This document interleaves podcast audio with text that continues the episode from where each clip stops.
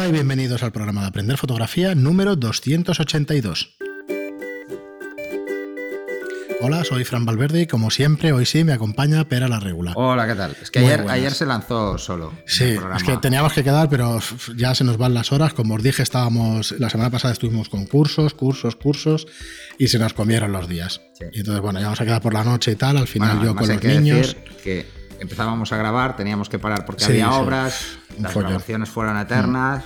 Y sí que le íbamos a hacer el fin de semana y por la noche y tal, y al final entre los niños y eso no, no pudimos.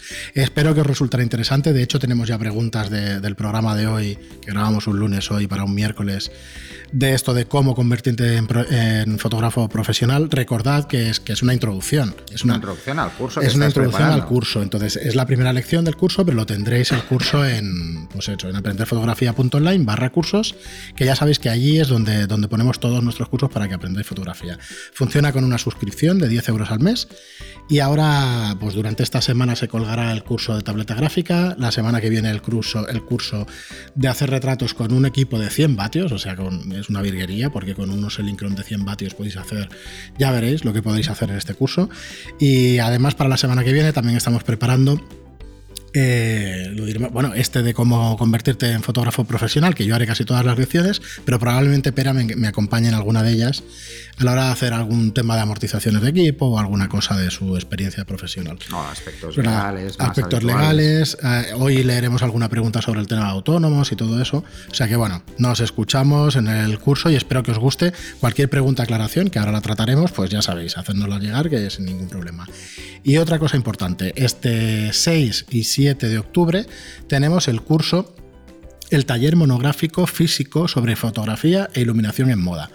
Lo tenemos aquí en Estudio Lightroom, en Barcelona, y lo tenemos el sábado y el domingo, de 10 a 8 de la tarde. Aprovechad que todavía quedan plazas. Eh, nos encontráis, encontráis este taller en aprenderfotografía.online barra moda, ¿vale? Y allí tenéis toda la información. El primer día con fotografía de moda catálogo y el segundo día con fotografía de moda editorial, ¿vale? Con dos modelos y, bueno, y maquillador, eh, peluquero, o sea que bueno, va a ser muy completito. Vamos a hacer también postproceso de esas fotografías a última hora, que es cuando estás más cansado, o sea que eh, quedará muy bien, de verdad, apuntaros y, nada, nos vemos estos dos días.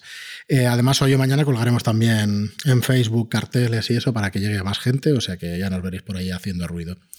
Y nada, pero hoy tenemos unas cuantas preguntas. dejamos un par de consultas interesantes para el programa del viernes, que creo que podremos hacer un monográfico o un par de monográficos sobre material para exteriores y alguna cosita más. Y empezamos hoy con MB Trias, que nos dice, hola, solo una pequeña puntualización. La S de sRGB se, se corresponde a estándar. Enhorabuena por los programas.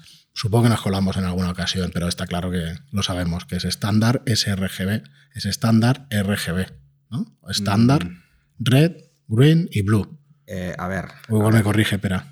A ver, eh, se puede. A ver, se habla de las dos cosas, ¿eh? Se habla de estándar RGB o de short RGB porque es más estrecho, es más pequeño. Lo veréis en diferentes, de diferentes formas, ¿eh? Las dos son correctas. si tiráis de Wikipedia, pues os dirá estándar, pero realmente siempre se le ha dicho short para diferenciarlo del Adobe RGB, que es, más amplio. Claro, es un espacio más corto. Más estrecho o más grande. Pero bueno, estándar RGB básicamente porque es el que se utiliza en los monitores. En la mayoría de monitores son sRGB. Monitores Adobe RGB o con otros perfiles mayores, con mayor gamma eh, no hay prácticamente, son, son muy pocos. De hecho, el ojo humano no ve más. O sea, estamos en 16 millones de colores el ojo humano, así que, eh, ¿para qué más? Pues bueno, tenemos más. Tenemos monitores que dan más de lo que vemos. así que...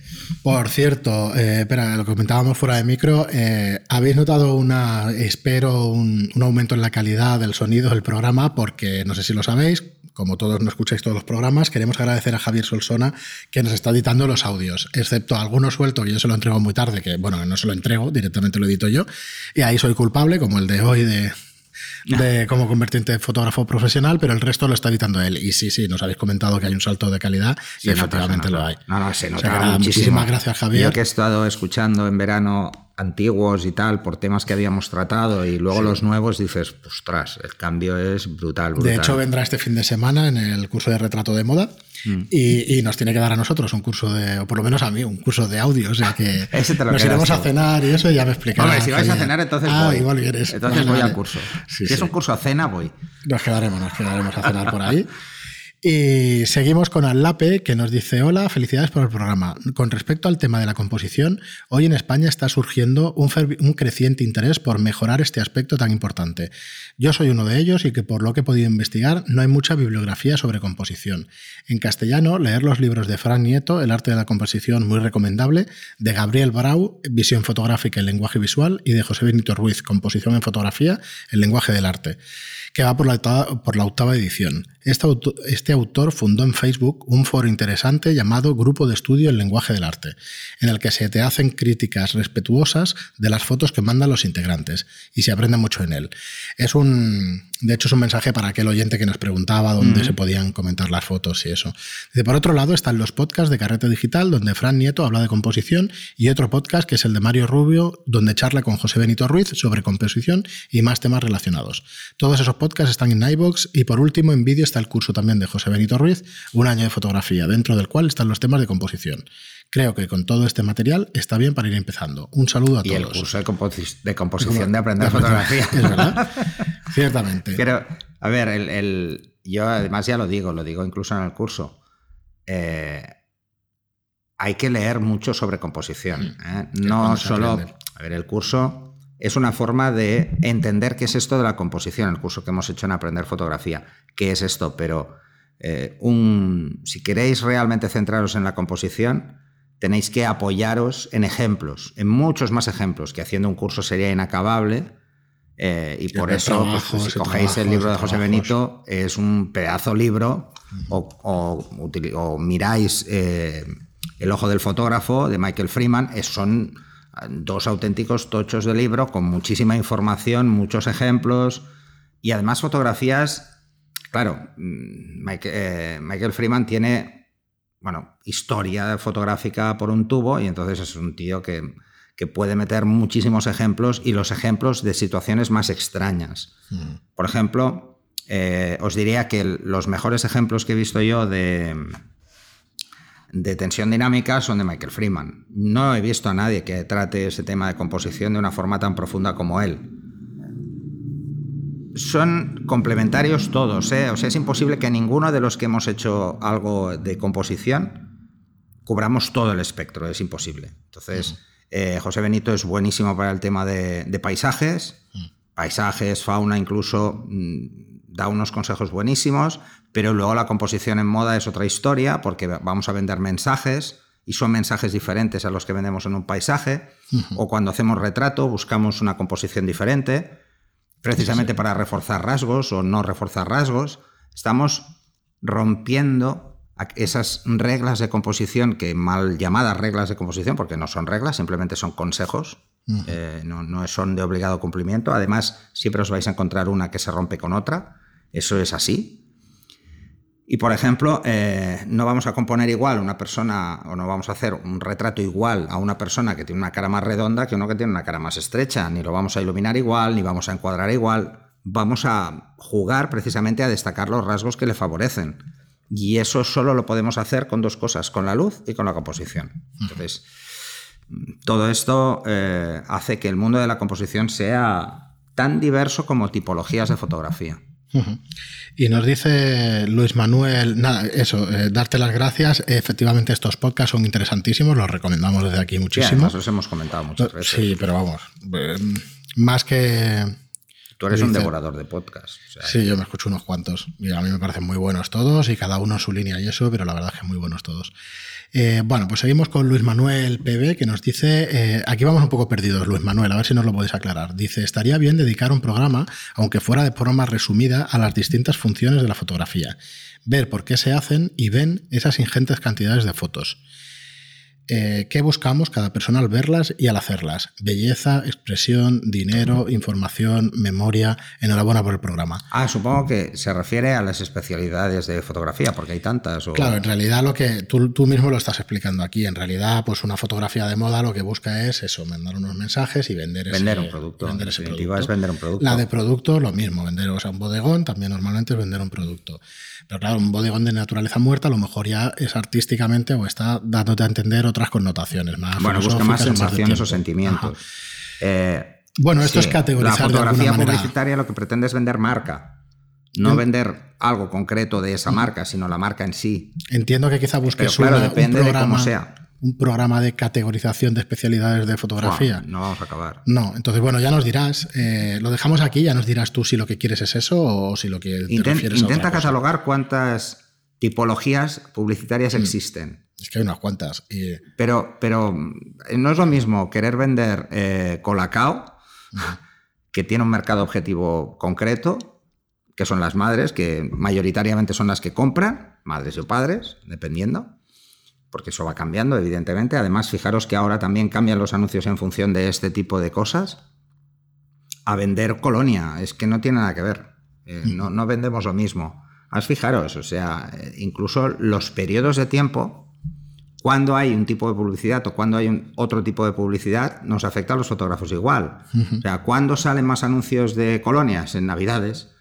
¿Cuándo es que se hacen más bodegones de esto? Pues eh, otoño, porque es la campaña de Navidad. Entonces, bueno, pues no sé si te refieres a esto, nos lo aclaras porque, porque bueno, puede ser interesante. Sí, eh, y de hecho, ahora que lo dices, está ligado con lo que explicaba yo el lunes de, de a qué te quieres dedicar. Realmente a qué te quieres Claro. dedicar para ganarte la vida, porque tienes un montón de especialidades fotográficas. Hoy en día para mí es especializarse, pero es cierto que por temporadas te puedes ir especializando. Y cuando se explicaba... De hecho, es muy, muy difícil tener una sola especialidad. Es casi Es imposible. que trabajando en una sola especialidad, lo que yo explicaba el lunes es que igual no puedes ser a tiempo total fotógrafo, tienes que ser a tiempo parcial y tener un trabajo y de otro hecho, trabajo. la mayoría de fotógrafo. fotógrafos son a tiempo Lo parcial. digo. Y hacemos el podcast. y Está, complicado, está complicado. es hay que no sé hay que hay que tener muy claro no solo lo que te gusta sino dónde tienes opciones Claro. porque igual te gusta mucho hacer un tipo de fotografía y no es lo tuyo igual lo tuyo es otro Hay que poner los pies en el suelo. y eh, hay veces que te puedes encontrar y te lo digo porque a mí me ha pasado eh, que el tipo de fotografía que tú haces tiene más se vende mejor fuera que aquí. Sí, pues, es- pues es lo que hay Ahí te tienes tienes que que plantear si te vas fuera efectivamente. Entonces, claro, esto te pilla con 25 años y te vas donde haga falta. Pero con 50 y con hijos, pues es más es más complicado. Muy bien, y seguimos con Felipe Agra que nos dice, un, con respecto al programa de las mirrorless, nos dice una posible ventaja sería la ausencia de movimiento cuando está montado en trípode respecto a las SLRs. Eh, la nitidez de Sony es un poco mayor. Bueno, un matiz. Mm. La ausencia de movimiento es si tú no levantas el espejo primero antes de hacer la foto en trípode. Si no es lo mismo, ¿no? Si no es exactamente igual. Claro. Porque tú puedes levantar el espejo. Dice la sensibilidad de la Sony en nitidez, eh, perdón, la Sony en nitidez es un poco mayor. Esto según mi opinión como usuario de la Sony A77 y eventual usufructuario de mirrorless. Entonces no es imparcial, ¿eh? No, Felipe. no, no, no. Pero, a ver, es coña. ayer, ayer tuvimos una conversación en, en Telegram, en el canal, Hmm. Y pues, yo siempre digo la misma frase, las opiniones son como los culos, cada uno tiene el suyo, o sea, es que eso es así. Eh, y nunca, a ver, yo no lo he visto nunca y en los foros es muy habitual, nunca he visto nadie hablar mal de su propia cámara que le ha costado una pasta. Es difícil. ¿Por qué? Porque se supone que ha dedicado un tiempo a escoger la cámara Quedas como un poco. eh, más- y claro, y, sería raro, ¿no? Que, ostras, te pases meses intentando escoger qué cámara, o aunque te pases una semana, es igual. Sí, sí. Y Normal. luego digas, pues vaya truño, me he comprado y me he dejado 3.000 euros, ¿no? O sea, nadie lo va a hacer, nadie. Vale, te gastas Además, 3.000 euros es difícil. es ¿eh? muy un fácil. Ah, con 3.000 euros es difícil que te salga mal, a no ser que tenga un defecto de fábrica o se te caiga el primer día y no te des ni cuenta, ¿no? Pero independientemente de todo esto, hay otro tema que, que es importante. Hoy por hoy, es lo que tú decías, hoy por hoy las cámaras, la diferencia que hay entre ellas a partir de unas gamas es mínima. Son cosas muy concretas. Entonces, te gustarán más, te gustarán menos, pero realmente lo que tienes que valorar a la hora de comprarte un equipo es que cumpla tus expectativas. Mm, Si tienes expectativas muy altas, pues ya sabes lo que te va a tocar. dejarte mucho dinero. Entonces, ¿es realmente interesante? Yo siempre digo la misma frase. Cómprate el mejor equipo que puedas. Sí, que te puedas permitir. ¿Por qué? No solo porque ya tendrás un equipo que supera incluso tus capacidades fotográficas y que está por encima de donde vas a llegar tú, sino porque te va a durar más años. Entonces hay que hacerlo con una cierta visión. Si te vas a dedicar profesionalmente, por supuesto, porque tienes que amortizarlo. Mm, y las amortizaciones de los equipos ojalá se cumplieran siempre, pero nunca, mm, eh, siempre es un poco justo. ¿eh? Sí, de hecho, bueno, yo os puedo hablar como, como fotografía de alquiler, lo que pensabas que ibas a alquilar mucho, a lo mejor lo alquilas menos que alguna otra cosa que, que sale todos los días. Sí, sí. Entonces, de cara a las mirrorless... La experiencia es un, es un grado como en todo. las mirrorless, pues como cualquier equipo, o sea, el, inconveniente que existe a la hora de poder valorar un equipo, por eso yo soy muy reacio a valorar equipos que no he probado. Por mucho que vea eh, muchos comentarios, mm, yo soy de mente incrédula en cuanto a si no lo pruebo, no lo sé. Sí, yo le decía, viene por una cosa que yo le decía antes de fuera de micro, oye, pero vamos a ver comentarios y cosas y reviews de las mirrorless y cuando probemos una vemos las diferencias y tal, porque efectivamente pasa eso. De lo que ves leyendo a después probándolo. tú, puedes, tú puedes hacerte una idea de lo que te vas a encontrar por comentarios, por reviews y tal. Pero luego te encuentras reviews enfrentados que te dicen, en un review ves que la Canon está por encima de la Nikon y en otro ves que la Nikon está por encima de la Canon y luego ves otro que la Sony está por encima de las dos. y luego ves otro que la Canon está por encima de las dos. Y luego una Nikon que está... O sea, esto es un follón. ¿Pero por qué? A ver, eh, vamos a ser francos. Yo soy de Canon.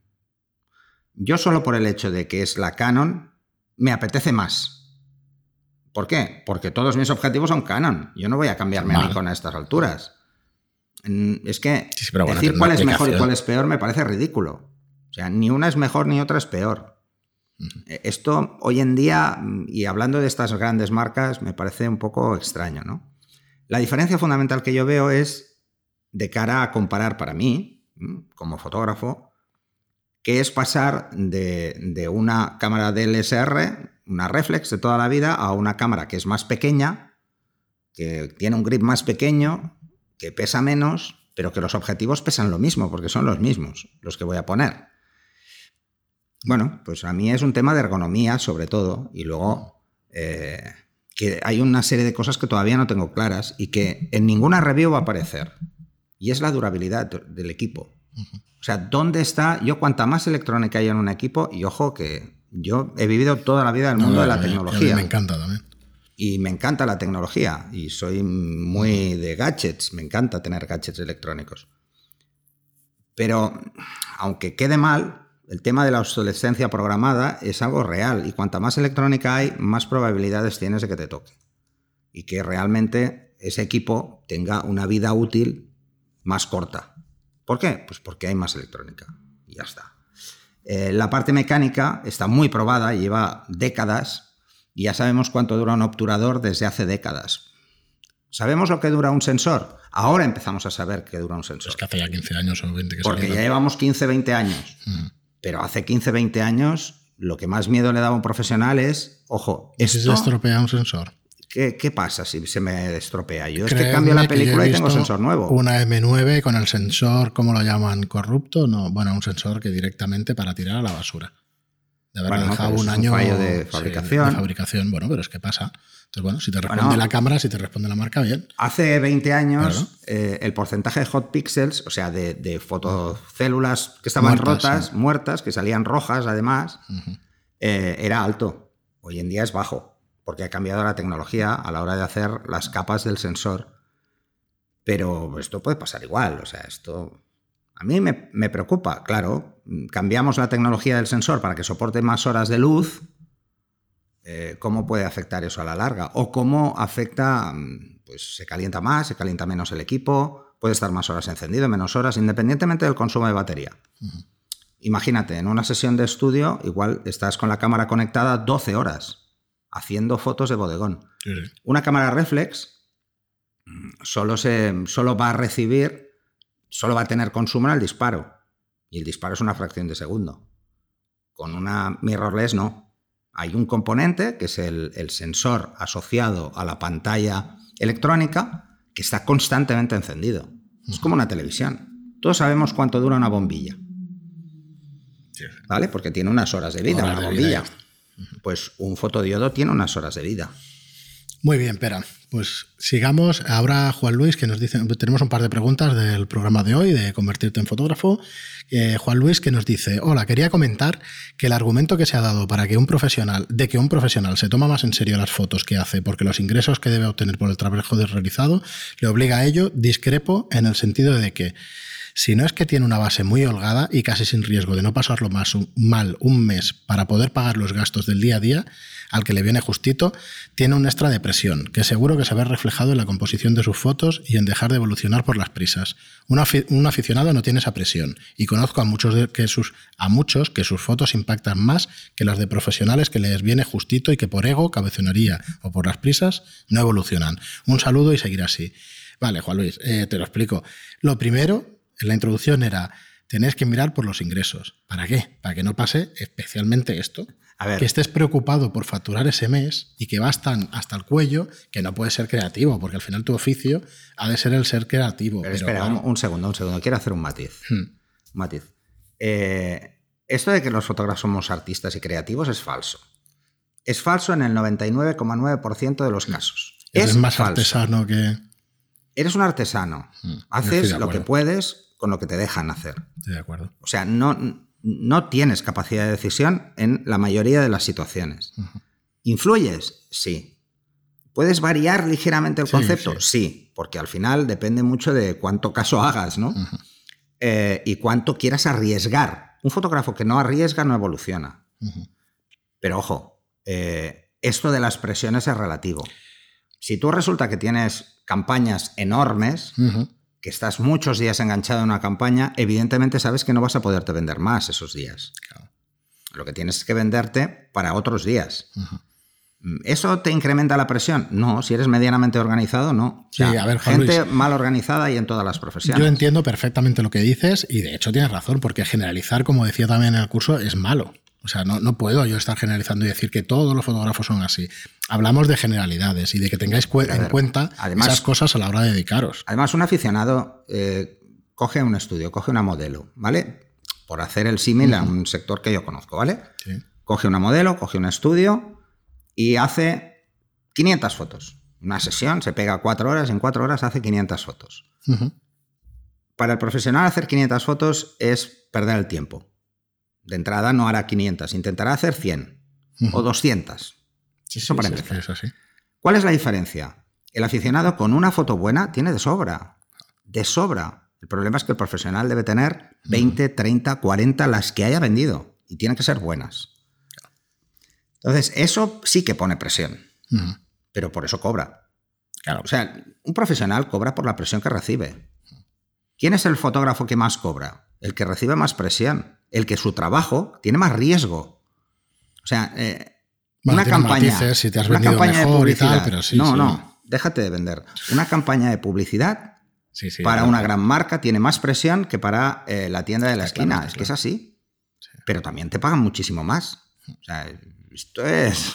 No, Ju- Juan Luis, que, que sepas que entiendo lo que quieres decir o que entendemos lo que quieres Hay decir. aficionados que hacen fotos Pero- cojonudas, sí. Claro, eso es lo que te doy toda la razón del mundo. ¿eh? O sea, Ah, hay pregúntale al profesional cuando hace fotos por placer, que igual las fotos son todavía más Todavía cojonudas. más cojonudas, porque claro. yo la mayoría de fotógrafos que conozco, Por placer cuando nos hemos ido a hacer de- fotos de o cuando eh, nos da por hacer proyectos personal, a mí me gustan mucho más sus fotos, incluso me gustan más las mías, que ya es raro, porque a mí mis fotos no suelen gustarme demasiado. Soy muy autocrítico. Entonces, eh, el tema es este. No, no, pero dicho eso, o sea, me encanta que, que nos hagáis preguntas y que, que os metáis en los programas, que os metáis en. No lo veo como una crítica contra No, no, el no, trabajo no, profesional. al ¿eh? contrario. No, ¿Por qué? yo creo que entendemos perfectamente lo que quieres decir, pero hay que ver esta visión profesional y tal. Y si te quieres dedicar, de verdad, a tenerlo en cuenta. Hay que ser profesional para ahorrar ese tiempo, porque si no, no, no saldréis, no La saldréis. diferencia entre un aficionado y un profesional es que el aficionado, eh, de cara a la galería, tiene que parecer bueno. ¿ah? Pero el profesional además tiene que serlo. No es lo mismo ver una foto en una pantalla de un ordenador que, un- la, que la misma foto cuando te piden una pancarta de 5 metros por 3. No es lo mismo. Ni usas el mismo equipo. ni iluminas igual, ni puedes correr los mismos riesgos. El aficionado se puede permitir muchos más lujos, porque además nunca se van a ver esos defectos. Así que, en definitiva, es eso, no, es que tengamos eh, diferencias reales en cuanto a calidad de trabajo, no, existen, eh, porque yo conozco fotógrafos muy buenos aficionados y conozco fotógrafos muy buenos profesionales. Y la diferencia no es precisamente la falta de evolución, sino todo lo contrario. El aficionado puede evolucionar al ritmo que le dé la gana. Puede ir muy rápido porque no tiene otras cosas que hacer, sobre todo si tiene un trabajo que le permite. Pero yo os voy a poner un ejemplo personal. Eh, yo empecé a dedicarme a la fotografía siendo todavía ejecutivo de una multinacional de consultoría y tenía muy poco tiempo. Pero poco es muy poco. Entonces, eh, mi evolución era como muy concentrada, intentaba evolucionar mucho. Cuando dejé de ser ejecutivo, mm, dediqué prácticamente un año entero a formarme de, más temas. O sea, me pasé un año, que no fue para nada sabático, eh, que a mí me habría gustado más un año sabático, en realmente formarme mejor y coger más base. Mañana, o sea, cualquiera que pretenda dedicarse al mundo de la fotografía y empiece de cero, debe plantearse un proceso formativo, si no lo lleva de antes, y yo ya lo llevaba de antes, debe plantearse un proceso formativo que es mm, no solo intentar hacer buenas fotos, sino que además intentar gestionar muy bien su tiempo como fotógrafo y reducir mucho sus costes. Cuanto más reduces los costes, más margen comercial. No es que puedas bajar el precio, no, es que tienes más margen comercial y más mm, margen para aguantar un mes malo. Si tú tienes unos costes de 20, del 20% de lo que cobras, tienes un 80% ahí, que es lo que tú estás ganando. Muy bien, si, pero si lo trataremos en el curso. Si consigues bajarlo al 10, ostras, pues tienes un 90. Ese margen es mucho mejor. Etcétera, ¿eh? Muy bien. Que no es así, ¿eh? Además. No, ojalá. ojalá. Ojalá, ojalá. ojalá. Estamos exagerando para que se entienda, pero bueno. Sí, pero bueno, eso pasa. Y fotógrafos que cobran mucho dinero por una sesión de fotos, eh, yo las sesiones más caras son las que el margen es más justo, porque tienes más extras, muchos más extras. O sea, una sesión de fotos que haces, por ejemplo, eh, fotocatálogo, el precio es bajo proporcionalmente, pero los gastos son mínimos. No necesitas ni asistente. Pero si te vas a una sesión de exteriores, pues eh, siempre hablo de esta sesión, porque esta sesión llego a los límites mayores que he visto nunca. Era un equipo de. En total éramos 18 personas en una sesión con dos modelos. De esas 18, dos eran modelos. Y tres eran del cliente. El resto era equipo. es una barbaridad. Entonces, eso tiene unos gastos tremendos, aparte del barco, el coche y todo lo que eh, había de alquiler ahí, ¿no? Muy bien, pues nada, hasta aquí el programa de hoy. Eh, nada, os invitamos a escucharnos la semana, la semana siguiente, no, perdón, el viernes. Y, nada, ya sabéis que si nos queréis ayudar, os gusta nuestro trabajo, nuestro podcast y todo lo que hacemos y nos queréis echar una mano, pues nos viene muy bien que nos hagáis una reseña en, iTunes de 5 estrellas y un me gusta o un comentario en iBox. Gracias y hasta el siguiente. Hasta el siguiente.